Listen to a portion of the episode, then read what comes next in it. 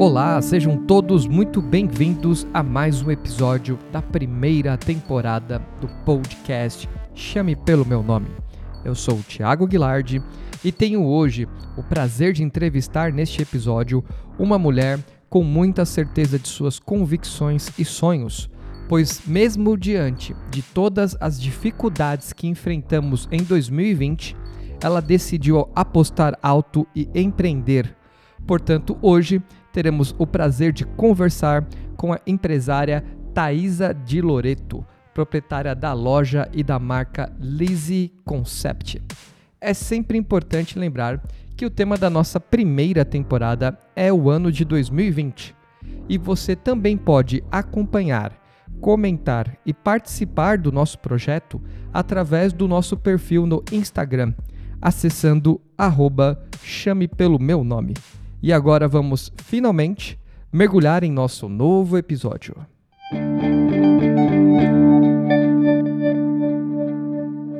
Thaisa de Loreto, seja muito bem-vinda ao podcast Chama pelo meu nome. Prazer tê-la aqui. E para quem não conhece a sua história, não conhece as suas realizações, não conhece o seu 2020, como é que você se apresenta para essas pessoas que vão ter agora contato com você? Bom, meu nome é Thaisa, tenho 32 anos e eu sou uma pessoa que tentou mudar em 2020 a vida inteira. Tudo que eu não fiz em 32 anos, eu fiz em 2020. E essas mudanças já eram mudanças assim que você construiu ao longo dos anos ou simplesmente por conta de 2020 surgiu uma ideia e você falou, não, agora é o momento? Eu sempre tive vontade de mudar, mas eu nunca tive coragem. É, me faltava muita coragem e eu tinha muito medo. E aí, em 2020, com tudo que aconteceu e com tudo que eu vi o mundo mudando, eu decidi que eu tinha que mudar para eu poder ser feliz, porque a minha cabeça foi assim: meu Deus, quanto tempo mais a gente tem aqui? Então eu vou mudar minha vida para eu poder ser feliz o tempo que eu tiver. E a grande mudança de fato ocorreu em 2020. Em 2020. Durante... Em maio de 2020 eu decidi mudar. A pandemia. no meio da pandemia. Então vamos dar aqui um, uma ideia do que, que era antes de 2020. O que, que foi essa grande mudança? Como é que era a Thaisa de 2019 para trás? E qual foi a grande mudança que foi crescendo, mas que de fato aconteceu em 2020? A Thaisa, de, antes de 2020, ela era uma pessoa que ela acordava cedo, todos os dias na mesma hora, tomava banho, ia para o trabalho, é, horário para entrar, horário para almoçar, horário para sair do trabalho, saía do trabalho, eu ia para casa. Todo dia era a mesma história. Durante meus 31 anos, Tive 12 anos de mercado financeiro. Durante 12 anos de mercado financeiro, todos os dias da minha vida era igualzinha, não mudava, assim. E eu decidi que essa vida não era a vida que eu queria pro resto da minha vida, assim, sabe? E eu decidi mudar nesse ano. E essa vontade de mudança, você estava no mercado financeiro, eu sei que você passou por instituições financeiras, você tinha uma rotina, você tinha uma, vamos dizer assim, existe uma ideologia de quem trabalha no mercado financeiro, né? Existe todo um perfil de pessoas que trabalham nesse mercado. Você sempre gostou desse perfil ou a sua vida profissional iniciou dentro dele? E depois você foi se descobrindo melhor e observando que você, na verdade, queria explorar outros campos profissionais? Na verdade, eu sempre gostei de vender, né? Eu sempre trabalhei na área comercial, desde o meu primeiro emprego, que foi numa academia. Eu sempre trabalhei na área comercial. E aí, todas as oportunidades que surgiam na minha vida sempre era voltada para a área comercial, né? Que eu acho que isso daí já é um dom de família. O meu pai, ele é muito vendedor e eu acho que herdei isso dele, então sempre na área comercial. E aí, é... quando você está no mercado financeiro, você fica um pouco fechado, né? Você não consegue enxergar que existe vida fora daquela vida de banco, né? Que eu sempre trabalhei em banco. Então você fica ali, então você se certifica, se qualifica sempre para trabalhar em banco, né? Então durante esses 12 anos, é, a minha vida foi sempre voltada para banco e eu sempre pensei, bom, agora eu tenho que me certificar e mais uma certificação e daqui depois disso o que eu posso fazer, mas sempre no banco. É, eu não imaginava que eu conseguisse mudar minha vida tão de repente, de uma forma tão tão ampla assim, sabe? E sempre na área comercial, que é o que eu faço hoje, né? Então, as pessoas que trabalham normalmente em banco, elas têm aquela, pelo menos é uma impressão minha. Eu nunca trabalhei dentro de uma instituição financeira bancária como você, Mas a impressão que eu tenho, como diversos diferentes outros mercados, é que a pessoa sonha em construir aquela carreira dentro do banco, né? Então fica aquela devoção à instituição. E em algum momento parece que você teve um rompimento disso. Desse sonho de, olha, eu quero crescer dentro desse, dessa instituição e quero fazer uma coisa completamente diferente. Como que você fez essa descoberta? Qual que seria o outro campo que você iria atuar que não seria o financeiro, o bancário? Na verdade, mesmo estando no banco, é, eu sempre quis mais, assim. Eu era uma pessoa que, quando eu trabalhava no banco, eu nunca ficava muito tempo na mesma posição, assim. O meu tempo máximo na mesma cadeira era um ano. E aquilo, para mim, já eu já queria mudar. Eu já queria mudar, eu já queria conhecer uma coisa nova, uma atividade nova. E eu sempre fui assim. Mesmo estando no banco, é, eu mudava de instituição financeira porque eu achava que eu queria aprender outro tipo de coisa. Então, eu nunca me acomodei, assim, sabe? E eu também nunca acreditei que eu fosse ficar para sempre no banco. Eu não me via é, com, sei lá, 60, 50 anos, nossa, me aposentando no banco. Não era essa a minha ideia. É, e nesse tempo todo, pensando o que eu podia fazer, o que eu podia fazer, o que eu podia fazer, é, uma vez numa conversa com o meu pai e com o meu marido, com o Paulo, eles falaram para mim: por que, que você não vai atrás do seu sonho, né? Que era empreender numa loja de roupa feminina. E eu falei assim, bom, como que eu vou atrás do meu sonho no meio agora disso tudo, né? O mundo acabando. Isso já foi em 2020, já. Isso em 2020, é. Mas assim, não foi uma coisa que eu planejei muito tempo antes, assim, foi uma questão de oportunidade mesmo, assim, sabe? Só que eu lembro exatamente dessa conversa que eu tive com o meu pai, com o Paulo. O meu pai falou assim para mim: "Se você vai fazer, faça direito. Não faça nada pela metade". Eu lembro exatamente desse dia, assim. Foi um dia que eu comprei muita roupa numa loja que eu sempre comprava. E aí eu cheguei na casa dele e ele falou: De novo você tá comprando roupa? Que dia que você vai abrir a sua loja? Eu falei: Ai, pai, calma, não é assim, né? Ele falou: O que, que você precisa para você ir atrás do seu sonho? Vai fazer. Faça direito. Abra uma empresa, é, faça embalagem, nada mal feito, porque tudo que você começa mal feito não dá certo. Bom, e aí eu Falei, bom, vamos lá, né? Vou tentar e vou começar. E aí foi. Uma dúvida que acho que é muito presente em quem tá a um passo de empreender. Você estava dentro de um mercado que trazia uma certa segurança para você, profissionalmente, benefícios, uma carreira. Sim. Você tinha uma posição Uh, muito versátil, você ficava sempre buscando uh, um crescimento dentro do, da instituição, mas em posições diferentes, como você comentou. E um medo de empreender, você sentiu medo em algum momento? Então, aprendi também que o medo ele rouba sonhos, né? Então, claro que no começo, quando eu comecei, eu comecei brincando em casa, né? Eu comecei vendendo roupa em casa. E eu ia lá na sala de casa, tinha um espelho grandão, eu fazia vídeo, fazia foto e começou, começou, começou. É, até o momento que eu, que eu percebi que eu não dava mais conta de fazer as duas coisas, que era trabalhar no banco e à noite vender roupa. É, tava muito puxado. E, eu, e, e, assim, quando você quer fazer muita coisa junto, você não faz nada bem feito, né? E aí teve um momento que eu decidi que eu tinha que ter um espaço para poder atender as minhas clientes. E junto com isso veio ter esse espaço significa ter que sair do banco, ter que mudar a minha vida. Então assim, claro que deu medo, deu angústia, mas assim, foi cinco minutos de medo, porque eu falei, eu não posso. Se eu ficar com esse medo, eu não vou fazer. O medo, ele te atrapalha, ele te bloqueia. O medo traz pensamento negativo. É, ele traz uma energia que não é legal, sabe? E assim, se tem tanta gente fazendo, por que, que eu não posso fazer? Então, assim, tinha dias que eu tava no trânsito indo pro trabalho, eu ligava pro meu pai, ou eu ligava pro Paulo, e eu falava, e eu pedia ajuda, e eu chorava. E eu falava, será que eu tô fazendo a coisa certa? E eu tive muito incentivo, assim, deles. Muito, muito, muito, muito. Então, quando você também tem as pessoas do seu lado te incentivando e mostrando que o seu sonho é possível, eu acredito que as coisas ficam um pouco mais fáceis. Mas claro que dá medo, né? Eu troquei uma vida regrada, eu troquei um salário fixo, eu troquei benefícios por nada, né? Porque hoje é nada, né? Eu, não, eu começo o mês não sabendo como vai ser. Então, assim. Mas eu falo, ah, você tem medo? Não, hoje eu não tenho medo, porque eu acredito tanto que isso vai dar certo, que já deu certo.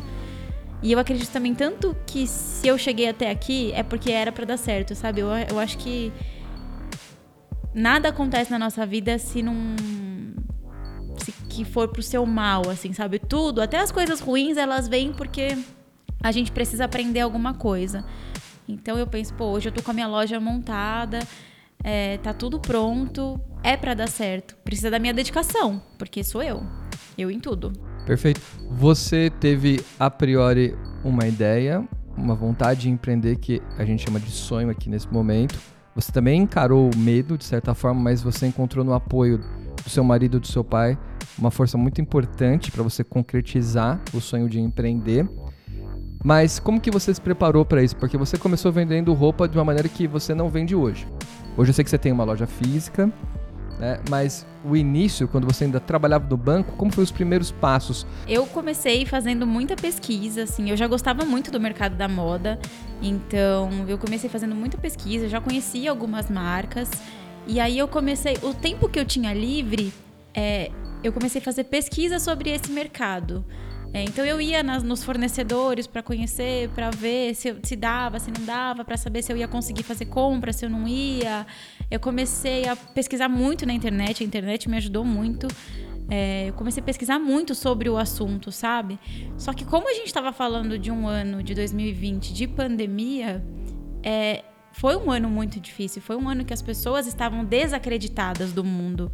Então, o que eu procurei fazer assim, eu não ouvi muito as pessoas, porque a maioria das pessoas falavam para mim: "Você é louca". Então assim, eu fechei os olhos e eu fui até um pouco egoísta, sabe? Assim, é, eu vou fazer o que eu acho que é bom para mim nesse momento. Então eu vou atrás. E aí quando eu tava com tudo pronto, que eu comecei a, que eu me senti segura, eu fui e fiz a primeira compra. Fiz a primeira compra, comecei a postar de dentro da minha casa, montei um Instagram, comecei a divulgar, comecei a pedir ajuda para as minhas amigas para elas divulgarem, comecei a fazer parceria com algumas blogueiras que me ajudou bastante, porque isso ajuda muito para crescer. E comecei assim, de pouquinho em pouquinho, eu fazia uma compra pequena, daí eu vendia, fazia outra compra, vendia. E aí até que chegou um momento que eu acho que quando você se prepara e quando você faz com amor, dá certo, sabe? Assim, então foi exatamente isso que eu fiz. A sua primeira venda foi em 2020? A minha primeira venda foi em 2020. Você se lembra dela? Nossa, eu me lembro. Como que foi essa, esse sentimento de não acredito, consegui vender a primeira peça? Foi muito engraçado, porque assim, eu fiz compra pra loja, comprei as roupas e eu não comprei uma embalagem. Eu tive a primeira venda, a cliente pediu e eu não tinha embalagem. Só que assim, eu, eu me foquei tanto em fazer uma compra boa que eu não pensei no pós. E aí eu falei, meu Deus, como que eu vou entregar essas roupas, assim, né? É... E eu lembro que quando ela fechou a compra, era eu e o Paulo sozinho dentro de casa, fazendo sacola. Daí fui na papelaria, comprei umas sacolas provisórias. A gente foi fazer a entrega. Mas era tudo muito assim, ainda não tava uma coisa. Eu tinha CNPJ, eu tinha a empresa montada, mas eu não estava estruturada ainda. Por quê? Porque eu estava me dedicando às duas coisas. Então, eu tinha que, por exemplo, fazer compra em papelaria de sábado, porque durante a semana eu estava presa no banco, eu não conseguia fazer as coisas. Então, eu não consegui planejar toda essa parte, assim, sabe? De, bom, vou comprar embalagem, vou comprar roupa. Não, eu comprei roupa só. Que o meu objetivo era vender roupa. Então, eu fui lá e comprei roupa. E aí nessa primeira venda, a minha cliente comprou muito, assim, muito. Eu falei, meu Deus do céu, ela comprou muito, assim, sabe? Eu falei. mas isso é ótimo uma primeira venda. É ótimo, mas assim, você fica até assustado, né? Porque você se empolga e fala assim, nossa, será que sempre eu vou vender tudo isso? Será que todo. Não! Não é todo dia que você vai vender tudo isso, não é todo dia que vai ter aquela cliente X que vai comprar. É um trabalho de formiguinha, assim, sabe? De resiliência. Então, hoje, por exemplo, hoje essa, essas, essas vendas absurdas que acontecem, elas acontecem. Mas elas já não me deixam tão ansiosas quanto no começo, porque hoje eu já consigo dosar, sabe? Entendo. E essa primeira venda acabou moldando o seu negócio para você pensar também na questão do pós. Total. Embalagem, e tudo isso foi definitivo, assim? Não, nessa primeira venda que eu vi que, assim, eu, entreguei numa sacola que não era que eu queria, eu olhei para aquela embalagem e eu falei, não, eu não quero um negócio... Eu lembrei da frase do meu pai, do faça bem feito. Na, no mesmo mês, eu já contatei uma empresa de sacola, eu já mandei fazer as minhas sacolas personalizadas. E, de novo, as pessoas falando para mim: Você é louca? Você tá gastando esse absurdo com sacola? E eu falei: Sim, porque as minhas clientes merecem o melhor. Eu não posso entregar para elas de qualquer forma. Eu quero que o meu negócio cresça. Então, para isso, eu preciso investir. Mandei fazer uma sacola que, que eu amo de paixão. E eu falei: Não, as minhas clientes precisam receber um atendimento. Eu quero ser diferente. Porque é igual, todo mundo vende roupa, né? Então, assim, o que, que eu posso fazer de diferente para as minhas clientes gostarem do meu atendimento e gostarem do meu produto? Então, já fui lá, já mandei fazer embalagem, eu já mandei fazer cartinha, eu mandei fazer presente para colocar dentro da sacola, eu mandei fazer cheiro personalizado, eu mandei fazer tudo, porque eu queria que ela recebesse na casa dela uma embalagem que ela olhasse e falasse assim: nossa, valeu a experiência da compra e que me indicasse, né? Que eu acho que foi isso também que me ajudou a crescer tanto em tão pouco tempo que é o boca a boca, né? Certamente. A experiência faz muita diferença. E vamos falar a respeito do seu negócio. Qual que é o nome do seu negócio? Por que desse nome? Como é que surgiu essa ideia de marca para ele? Quando a gente pensou em começar a fazer as compras, a gente começou a pensar em vários nomes, né? E eu queria alguma, algum nome que tivesse um significado, né? E aí a gente começou a pesquisar, pesquisar, pesquisar, e é muito difícil você achar um nome que não tenha, né? Hoje, porque nosso mercado é muito amplo. E aí a gente achou esse nome, que é a Lizzy Concept, e comecei a procurar o significado. E eu sempre gostei desse nome Lizzy, né? Porque eu gosto muito do Liz. E aí a gente viu que significava abençoada por Deus. E aí para mim assim, eu acredito muito em Deus, assim, muito. E eu acho que ele não coloca nada na nossa vida se não for para ser. E quando eu vi esse significado, eu já nem pesquisei mais nada. Falei, é esse, vai ser esse e acabou. E aí ficou Lizzy Concept. E nesse momento inicial, até você definir marca, construir o Instagram, o público, se preocupar com a embalagem, com a experiência da compra, qual foi o maior desafio para você empreender? É, como eu, eu, decidi empreender num momento que estava todo mundo dentro de casa, é, eu tive que ir para a internet. E eu sou uma pessoa muito tímida. Mas eu tive que começar a fazer vídeo na internet. E, e, eu lembro exatamente, assim, dos meus primeiros vídeos que eu postava no Instagram. E eu morria de vergonha, porque eu não tinha como vender roupa se não fosse colocando a minha cara lá na internet mostrando para as pessoas as roupas que eu tava vender, que eu tava vendendo. E aí é aquele momento que você começa a olhar você na internet e começa a falar assim: "Nossa, aquilo não tá legal, aquilo não tá legal, aquilo não tá e aí eu comecei eu sozinha na frente do espelho, fazer vídeo, falar, conversar comigo mesma, porque eu queria ver como eu como estava a minha postura, o que, que eu estava falando, como eu me portava. Então assim, para mim o maior desafio foi ir para frente do espelho, falar com, sei lá, quantas pessoas que iam ver. No começo eram poucas pessoas, eram os próximos, mas aí de repente quando você vê um fala para um, outro fala para outro, e o seu negócio vai crescendo e você abrange nossa, gente de outros estados, tal. Então, assim, para mim o maior desafio foi ir para frente da internet, que era se expor. Eu não tinha como vender se não fosse na internet. Eu não tinha. O meu produto era totalmente. Eu precisava mostrar as roupas para as minhas clientes. Então foi a internet. Eu converso com algumas pessoas que boa parte delas tem uma vontade de empreender. Existem muito medo relacionado a isso, a respeito de investimento, de estrutura, de falta de experiência. Porque a priori ele só tem o sonho, efetivamente. Só que tem uma outra coisa paralela que eu observo com muita gente que conversa comigo a respeito de empreender. Algumas pessoas já têm carreiras consolidadas em alguns mercados e a pessoa simplesmente ela fala assim, Thiago, é, eu sinto um pouco de vergonha porque eu trabalhava dentro de um, um mercado muito executivo. As pessoas estavam é, acostumadas com essa pessoa executiva, de repente eu me tornei uma figura de, de vendas, uma figura de internet, uma influencer, né? E eu, te, eu sinto um pouco de vergonha disso. Você sentiu em algum momento esse tipo de vergonha? Se preocupou com a opinião dos outros que já conheciam? Você antes da, da Lizzie, antes da sua marca? Ou não? Você simplesmente ignorou isso e falou: não, esse é o sonho, eu vou direto para cima? Nesse momento, eu não senti vergonha. É eu, eu, como eu falei, eu fui bem egoísta, assim. Eu fechei a caixinha e falei, agora sou eu e eu e eu. E quando, no primeiro vídeo que eu fiquei com muita vergonha, no segundo vídeo eu já pensei, bom, eu tô falando aqui comigo mesma, não sei quem tá vendo, também não quero saber, vamos lá. Mas é claro, a Thaisa antes era uma Thaisa executiva, que tava sempre de social, sempre de salto, é, não me mostrava na internet, trabalhando todos os dias certinho e de repente eu vou pra internet, com, meu Instagram começa a crescer, eu começo a olhar aquilo e as pessoas começam a comentar, né? E aí é aquilo, né? Você tem que por isso que eu falo que a gente tem dois ouvidos, né? Que a gente precisa ouvir o que vai agregar, né? Então, assim, tive muita gente que. Ai, nossa, nada a ver, não vai dar certo. Mano, nada a ver, vender roupa pela internet. Fica no banco, pra quê? Você tá no banco aí, tem seu salário já. Você é louca, você vai sair do banco, tem benefícios, nossa.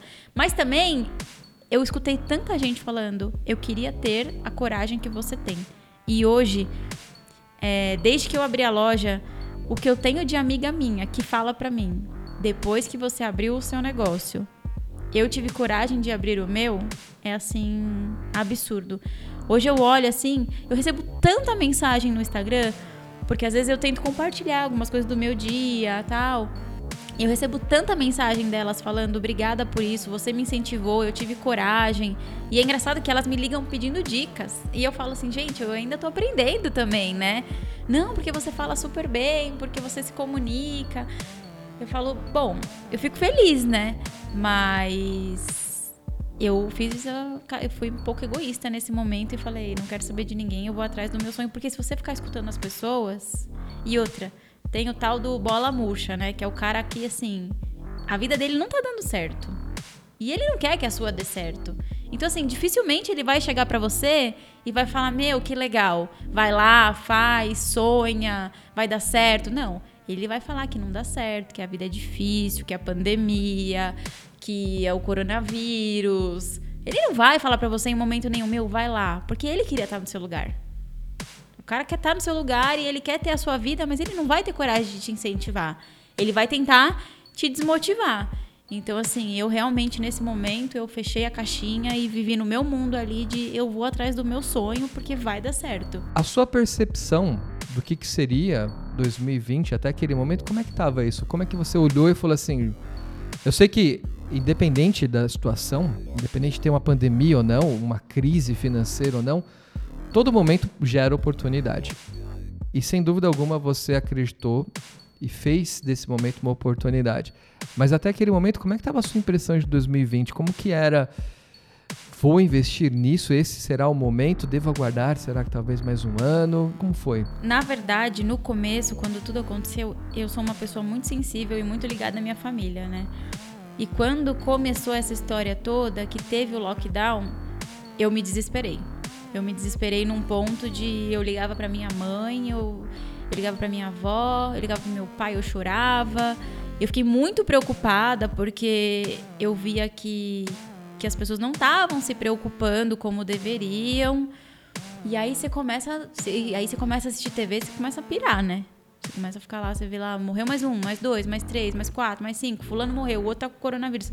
Eu comecei a ficar numa energia que não tava legal aquilo não estava me fazendo bem. E aí eu busquei, comecei a fazer meditação, que foi uma coisa que me ajudou bastante. É, porque eu estava realmente entrando numa energia que não era legal e não estava me fazendo bem, sabe? E aí, de um dia pro outro, eu virei a chave. E eu tenho esse, isso na minha vida assim. Quando eu viro a chave das coisas, eu viro muito rápido. É, eu sou muito emotiva, então para mim quando eu virei a chave, eu lembro que eu acordei num dia e eu tava sem ver minha mãe já há alguns dias, porque eu tava muito preocupado com a minha avó. E teve um belo dia que eu acordei e falei. Ia ter uma live. E eu tava um tempão já sem ver a minha avó e minha mãe. Eu falei: Vocês querem vir aqui em casa? É, eu não vou mais ficar sem ver vocês, porque eu não sei o dia de amanhã. E aí eu fiquei com aquele: Eu não sei o dia de amanhã. E aí nesse momento eu virei a minha cabeça e eu entendi que o que estava acontecendo naquele ano era uma mudança de vida para todo mundo. É, seja qual foi a lição que cada pessoa tirou de 2020, na minha cabeça ela foi do viva o hoje. A gente não sabe o dia de amanhã, a gente tem que ter consciência das coisas, a gente tem que tomar cuidado sim, não é brincadeira, o negócio é sério, mas a gente precisa viver o dia um dia de cada vez. E eu sempre fui muito ansiosa. Então, para mim, o fato de aparecer uma doença que poderia matar todo mundo, que as pessoas iam ficar. Aquilo me deixou. Você passou por muitos sentimentos em 2020, Muitos, diferentes. muitos. Se a gente fosse sintetizar aqui, considerando tudo que você passou, qual que seria o seu sentimento a respeito de 2020? Eu acho que Se você pudesse escolher um. realização. Assim, Realização. é, eu realizei o meu sonho. No meio de uma, uma- um turbilhão, eu realizei o meu sonho. Muito, muito bom. E é um sentimento ótimo. É. E eu quero fazer um contraponto a isso. Um contraponto da seguinte forma: o mundo em geral sofreu muito. Muitas pessoas fizeram do momento uma oportunidade como você. Sim. E Só que a percepção é uma percepção um pouco mais triste. Você acha que, para a maioria das pessoas, agora saindo da sua visão pessoal, de tudo que aconteceu com você e do que você sentiu a respeito do mundo à sua volta, um sentimento que a gente pode sintetizar 2020, ou podemos dizer sobre ele, foi o ano em que todos estávamos tristes ou não? Eu vejo muita desigualdade, assim, sabe? É, principalmente aqui no Brasil, assim. Então, eu acho que sim, as pessoas ficaram tristes, mas falta em- empatia, assim, sabe? É, é, a gente não consegue se colocar no lugar do outro e entender o que realmente ele tá sentindo. Então, assim, tinha gente que tava triste, tinha gente que tava normal. É, por quê? Porque, porque o- o- as pessoas não conseguem se colocar no lugar das outras e ver, bom, beleza. E no começo de 2020, no, no ano de 2020, por exemplo, eu tinha o meu emprego. Meu marido tinha o emprego dele. Graças a Deus, a gente não passou nenhum problema financeiro. Mas eu conseguia parar e olhar. Tanto é que no meio disso tudo ainda, é, eu fiz muito trabalho voluntário, porque é uma coisa que eu sempre gostei de fazer. Então, assim, tinha gente passando fome na rua. Entendeu?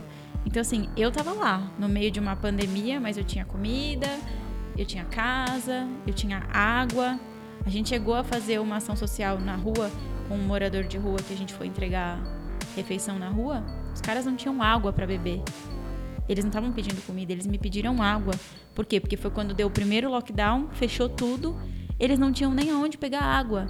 Então, assim, essa desigualdade eu, é o que mais me incomoda, assim, sabe? As pessoas, elas não olham o cara do lado. Você acha que 2020 ajudou você e as demais pessoas a ter uma maior reflexão eh, sobre o universo ao nosso redor? A ter essa empatia com quem não tem os mesmos privilégios que nós eh, temos diariamente? Eu sempre, desde pequena, isso é da minha vida, assim, eu sempre fiz trabalho voluntário, sempre, sempre, sempre, sempre, desde pequena. É, eu sempre gostei, assim, é uma coisa que me faz muito bem. E desde pequena eu fui assim. E eu falo, e quem me conhece sabe, eu sempre fui assim. Então, é, em 2020 eu fiz muito mais do que eu fiz todos os anos. Mas eu sempre fiz. Eu queria entender se você, em alguns momentos de lockdown que ocorreram durante 2020, teve alguma reflexão pessoal, uma reflexão a respeito do seu papel no mundo, da sua missão, dos seus relacionamentos. Todos os convidados do podcast são colocados à prova a respeito dessa reflexão. São questionados se durante esse ano tão imprevisível né, se descobriram amando-se mais ou amando-se menos, ou se simplesmente não tiveram qualquer reflexão. O ano, apesar de muito distinto dos demais, não teve qualquer grande efeito ou reflexão a respeito de si próprio. Nossa, muito, muito. Eu me peguei vários dias assim, deitada lá em casa, olhando assim pro, pro céu assim da rua e pensando que como a gente precisava passar a valorizar as coisas pequenas mesmo, sabe?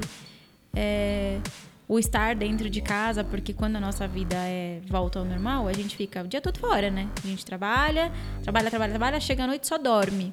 E aí chega no final de semana você quer sair. Você vai restaurante, é não sei aonde, é viagem, não sei o quê. E o quanto tempo mesmo você fica ali dentro da sua casa, que é o espaço que você escolheu para morar, para dormir, que você construiu, que você decorou, que você arrumou, que você limpou. Então assim, eu dei muito valor, sabe, para estar em casa. O estar em casa me fez muito bem, assim, eu sempre fui muito caseira. E esse momento de estar em casa e de poder, sabe, ficar ali no meu canto, quieta, É, eu, eu, eu fazia muita meditação, eu rezava. Eu fiquei um pouco paranoia, assim, no começo, sabe? Mas essa reflexão aconteceu. Muito. E você se viu valorizando as pequenas coisas. As pequenas coisas, sabe? Assim, é, o poder comer em casa, o poder estar em casa, estar num lugar seguro. É, nesse, nesse primeiro lockdown, que foi quando a gente foi fazer o trabalho voluntário na rua, quando eu vi aquela situação das pessoas de rua, aquilo me deixou em desespero, porque eu falei, quanto minha vida é maravilhosa e eu não posso reclamar de nada, sabe? A gente toma uma consciência maior do quanto somos privilegiados. Exatamente. E aproveitando esse gancho a respeito de lockdown, estar em casa, falando sobre consumo, porque 2020 mudou a forma que as pessoas consomem as coisas, uhum. em uma maneira geral. Muito se deixou de consumir graças à própria pandemia. Não existiu cinema em 2020, por exemplo. O que você deixou de consumir e passou a consumir graças a 2020, você consegue lembrar de alguns pontos? Sim, o delivery. de comida, muito, nossa. É, hoje eu olho, vejo os motoboys na rua, assim, eu dou muito valor para eles, porque enquanto a gente estava em casa tranquilo, seguro, lá, eles estavam para cima e para baixo, tendo contato com um monte de gente, quando muitos deles, às vezes, eles iam fazer uma entrega de comida pra gente, mas eles estavam morrendo de fome, porque eles ainda não tinham parado para fazer a refeição deles. Então eu acho que é, o delivery de comida, assim, foi algo que. Você aumentou o consumo. Total, nossa, muito. E tem alguma coisa que você deixou de consumir? Ou diminuiu o consumo em 2020? A gente não viajou, né? Não teve viagem, que é uma coisa que a gente adora fazer. Mas em 2019 a gente viajou tanto que eu acho que foi pra, pra compensar, assim, sabe? A gente não viajou. E viajar é uma coisa que você gosta? A gente adora viajar. A gente gosta muito de viajar. Eu adoro viajar, seja com a minha família, seja só a gente, enfim.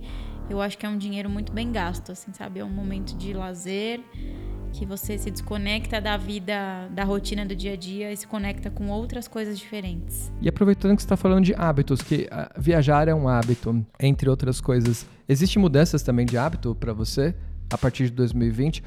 Viajar é uma coisa que você não teve muita oportunidade, porque o ano simplesmente impediu. Uhum. Que outros tipos de impacto 2020 teve na sua vida a respeito de hábitos, coisas que você simplesmente não fez, deixou de fazer? É... Na verdade, eu comecei a fazer mais atividade física. É... Eu não fazia tanto. E em 2020 eu fiz mais atividade física, assim, não como eu gostaria, mas eu fiz mais. E eu me preocupei mais com a minha saúde, assim, sabe? É, mesmo num ano, eu tentei, sabe, me alimentar melhor. Eu tentei fazer a minha parte comigo mesma, sabe? Eu, em 2020 eu fui um pouco egoísta, né? Porque eu pedi demissão do meu trabalho, eu abri a minha empresa, eu cuidei mais de mim, assim, sabe? Eu pensei um pouco mais em mim. Muito bem. E agora eu gostaria que você, se pudesse dividir com a gente, alguma coisa que 2020 te impediu de realizar? Foi um grande ano para você, com algumas realizações, mas o ano ainda assim foi cruel. Ele atropelou muitos planos, muitos sonhos. Tem alguma coisa que 2020 te impossibilitou de realizar e você gostaria muito de retomar isso e realizar? Eu ia para Disney em 2020, era o meu grande sonho, que eu nunca fui, e demorei anos para conseguir isso. E em 2020, no meio da pandemia, eu ia realizar o meu grande sonho, que era ir para Disney. E aí eu não consegui ir por conta de tudo que aconteceu, tive que adiar. E isso é uma das coisas que mais me doeu, assim, porque eu sempre esperei muito, eu sempre contei muito com isso, assim, sabe? Sempre foi o meu maior sonho. É coisa de infância que você não consegue realizar e que você vai realizar quando você é adulta, né? Que daí eu me programei no ano de 2019 inteirinho, sabe? No sentido de no sentido financeiro, sabe? Que eu queria poder ir para lá quando eu tivesse realmente condições. É, e eu não fui. Talvez seja a primeira coisa que você faça assim que tudo isso estiver normalizado. Primeira coisa. Primeira coisa, primeira coisa, primeira coisa. É a Disney. Primeira coisa, é a Disney. Muito bem. Agora eu queria desafiar você. Nós temos aqui no podcast né, uma brincadeira de projeção do cenário futuro. Todos os convidados é, são desafiados a projetar o futuro de acordo com a sua percepção e de acordo também com a sua criatividade, considerando o ponto no qual nos encontramos hoje. Então, o mundo hoje, com toda a dificuldade que ele enfrenta e se encontra, se você, Thaisa, fosse responsável pelo roteiro de um filme de apocalipse, qual seria o pior cenário possível para o nosso mundo a partir do momento que nos encontramos hoje? Eu acho que assim, essa pandemia veio, não veio por acaso. Não veio por acaso. Mas eu ainda sinto que as pessoas não aprenderam com ela. É... Então eu, eu, eu, acho que assim, veio agora uma doença que pegou muita gente, que levou muita gente querida embora. É, eu acho que pode vir, sabe, assim, uma falta de, sei lá, um negócio bem grave, essa falta de água é, no mundo inteiro, que é uma coisa que. Meu, o que, que a gente vai fazer sem água? A gente vai fazer nada sem água, né? Porque a gente precisa de água para tudo. Então, além de vir mais algumas doenças aí sé sérias e que, que a gente passe mais dificuldade do que a gente já tá passando agora, sabe? Então eu fico pensando, nossa, bom, os meus filhos, ou talvez os meus netos, o que, que eles vão ver daqui uns anos? Porque as pessoas não aprendem com tudo que a gente está passando, com tudo que a gente escuta na TV, e os políticos estão se matando, sabe? Puta, meu, a história da vacina. Pô, vamos pensar no que é bom, não vamos ficar aqui brigando se sou eu que consigo a vacina, se é você que consegue a vacina. Cara, vamos, vamos pensar no que é melhor para parar de morrer as pessoas. Pra... Então, assim, é muita vaidade, sabe? O ser humano é muito vaidoso e isso não é bom porque a gente fica nessa situação. Então, assim, eu acredito sim que vai vir coisa pior. É, pode vir doenças piores, pode vir uma guerra. E agora fazendo o exercício contrário, para que isso não aconteça, para que a gente siga numa direção melhor, como humanidade, como grupo mesmo. Porque você comentou de falta de elementos essenciais como a água, de falta de, da própria compreensão humana, sabe, de entender o que que sem vaidade, né, o que que é de fato emergencial e trabalhar em prol do que é melhor para as pessoas. Você comentou que pode ser que tenha guerras e evoluções de novas doenças e piores. Você falou que você é religiosa. Eu posso perguntar qual a sua religião? Claro, sou católica. Você é católica? é. Você comentou que essa doença não veio à toa, esse não. vírus não veio à toa. Você acha que ele veio com qual objetivo e que a gente não alcançou pelo jeito? E eu sou católica, mas eu também acredito muito no espiritismo, né? E eu acho mesmo que veio para mostrar para as pessoas que assim a, gente precisa ser um ser humano melhor. A gente precisa. É que eu uso muito na minha vida a palavra empatia para tudo. Eu, eu aprendi isso no meu primeiro trabalho na academia. E isso daí foi pro resto da minha vida. E tudo na minha vida eu falo de empatia, de você se colocar no lugar do outro. Então, enquanto a gente não se colocar no lugar do outro, seja eu aqui, que hoje sou uma empreendedora, tenho uma loja de roupa legal, enquanto eu não olhar pro cara que tá lá caído na rua é, e não me colocar no lugar dele, as coisas não vão mudar. Então, enquanto eu conseguir passar, ver alguém caído na rua e passar por cima e fingir que não vi, as coisas não vão mudar. O mundo só vai mudar quando cair uma folha do chão, você pegar, quando você vê alguém passando dificuldade, você parar para ajudar, quando você não olhar e falar, ah, esse problema não é meu, porque esse problema é seu também, entendeu? Então, eu acho que é isso. Essa já é a sua resposta para como que teremos um mundo melhor, então. Empatia. Empatia para a vida, empatia em qualquer lugar, em qualquer situação, em qualquer hora. Em tudo tem que ter empatia. Muito bem. Agora saindo um pouco dessa questão de exercício de projeção, cenários negativos, positivos, eu queria entrar num ponto a respeito de experiência. Muitas vezes na vida a gente tem a oportunidade de experimentar coisas e essas coisas fazem uma enorme diferença pra gente. Isso às vezes é tangível, não é tangível. É, eu gostaria que você recomendasse uma experiência que foi uma mudança muito positiva para você na sua vida e quem tiver contato né, com essa possibilidade é, ou estiver pensando a respeito, você fala, olha, eu recomendo, eu tive essa experiência, essa experiência fez uma enorme diferença na minha vida, por favor, não perca essa oportunidade, simplesmente vá e, e viva. Que momento seria esse? Não é uma experiência tangível, porque eu acho que o que é tangível a gente trabalha, paga e faz né? Mais ou menos assim. Se tem dinheiro, você vai lá, você faz. é uma coisa que é intangível, que é ir atrás do seu sonho. É, eu fui atrás do meu sonho. Não sei se vai dar certo, não sei se vai dar errado, mas você realizar o seu sonho e você olhar o todo depois disso é uma sensação assim indescritível, assim. Isso seja no trabalho, seja na vida pessoal, seja você realizar o seu sonho, você ter a certeza que o seu sonho vai te trazer felicidade é uma coisa que assim não, não tem explicação. Assim, hoje eu olho a minha vida e eu olho a minha rotina e eu olho meu dia a dia. Claro que nem a toda hora não, não, tudo não é maravilhoso, né? Tem, tem horas de desespero, tem horas de nervoso, tem horas de medo. Mas hoje eu olho o meu sonho quando eu entro na minha loja assim e eu vejo ela pronta, eu falo nossa, que bom que eu tive coragem de realizar um sonho.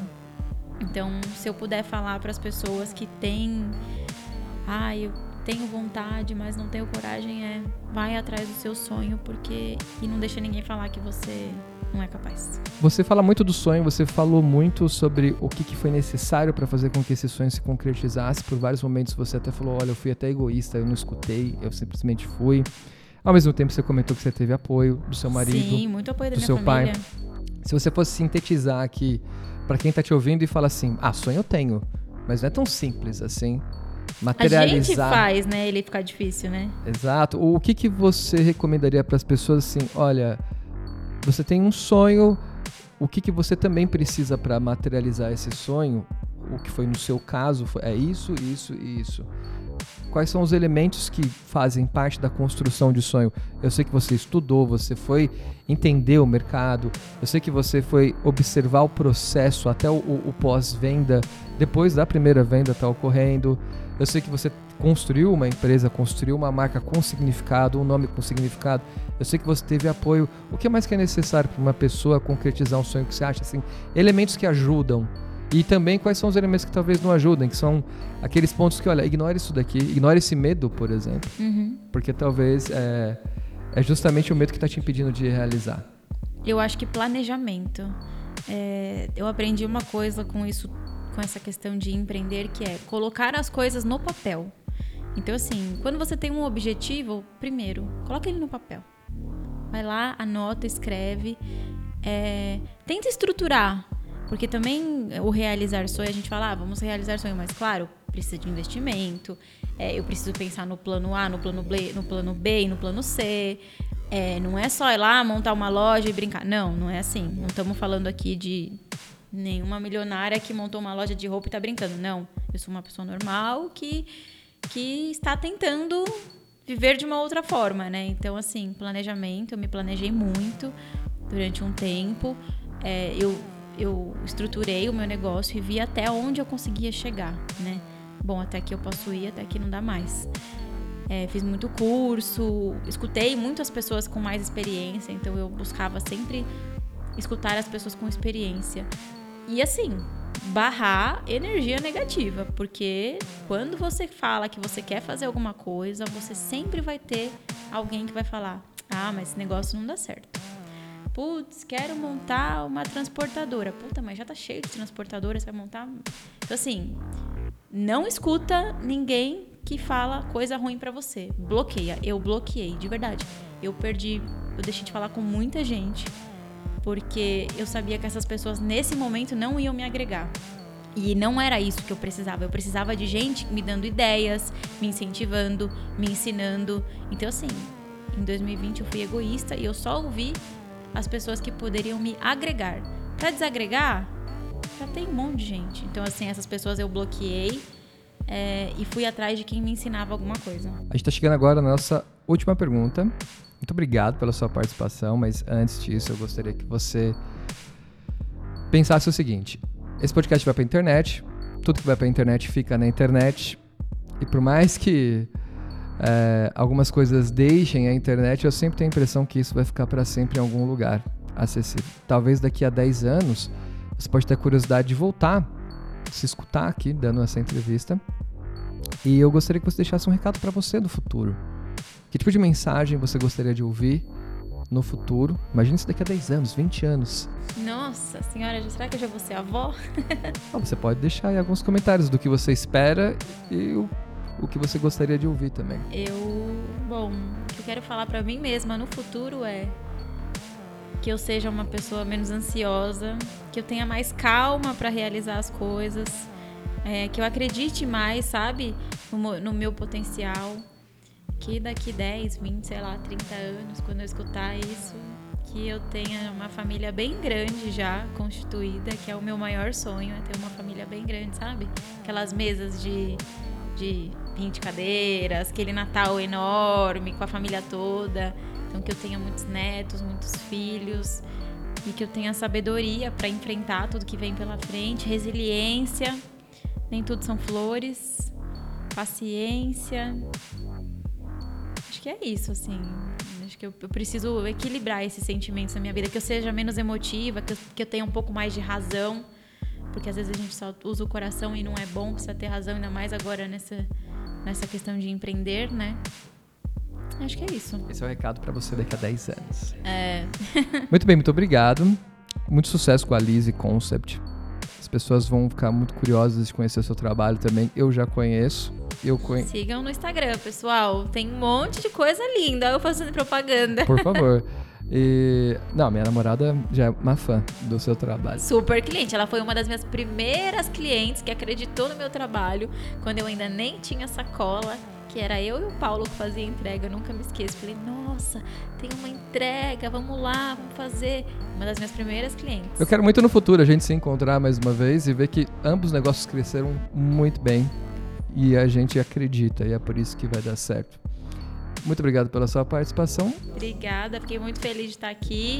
É um prazer enorme fazer parte desse projeto que também é um sonho, Sim. né? E é muito legal fazer parte disso, assim. E, eu fico muito feliz de ver as pessoas tentando, indo atrás e fazendo. E contem comigo. Muito obrigado. E para todos que estão nos ouvindo, conheça o trabalho da Thaisa, conheça o projeto Lise Concept, apoie o pequeno empreendedor. Eles são muito importantes para o futuro desse país, para o nosso futuro. E até o nosso próximo episódio.